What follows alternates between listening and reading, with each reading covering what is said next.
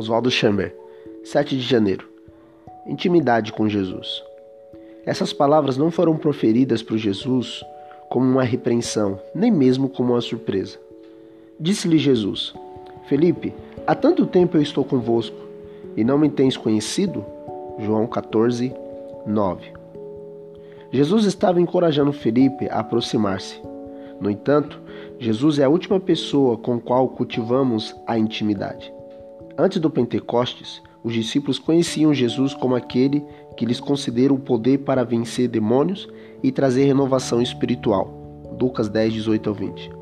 Sem dúvida, uma maravilhosa intimidade. Contudo, havia muito mais intimidade ainda por vir.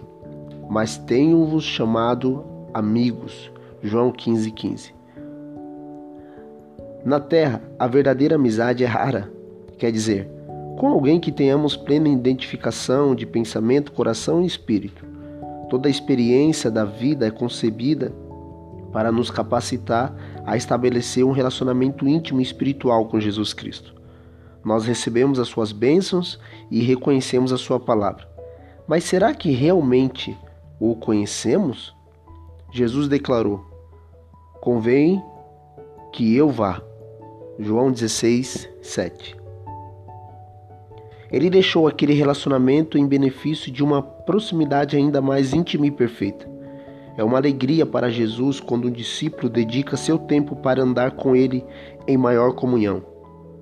A produção de frutos espirituais é sempre apresentada nas Escrituras como um resultado visível do relacionamento de intimidade com Jesus Cristo. João 15, do 1 a 4. Uma vez que tenhamos comunhão íntima com o Mestre, nunca estaremos sós e jamais nos faltará compreensão ou compaixão.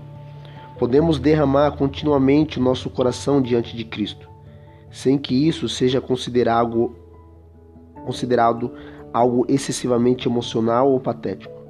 O cristão que é verdadeiramente íntimo de Jesus jamais chamará atenção para si mesmo, mas apenas demonstrará as evidências de uma vida que confia no controle absoluto do Senhor.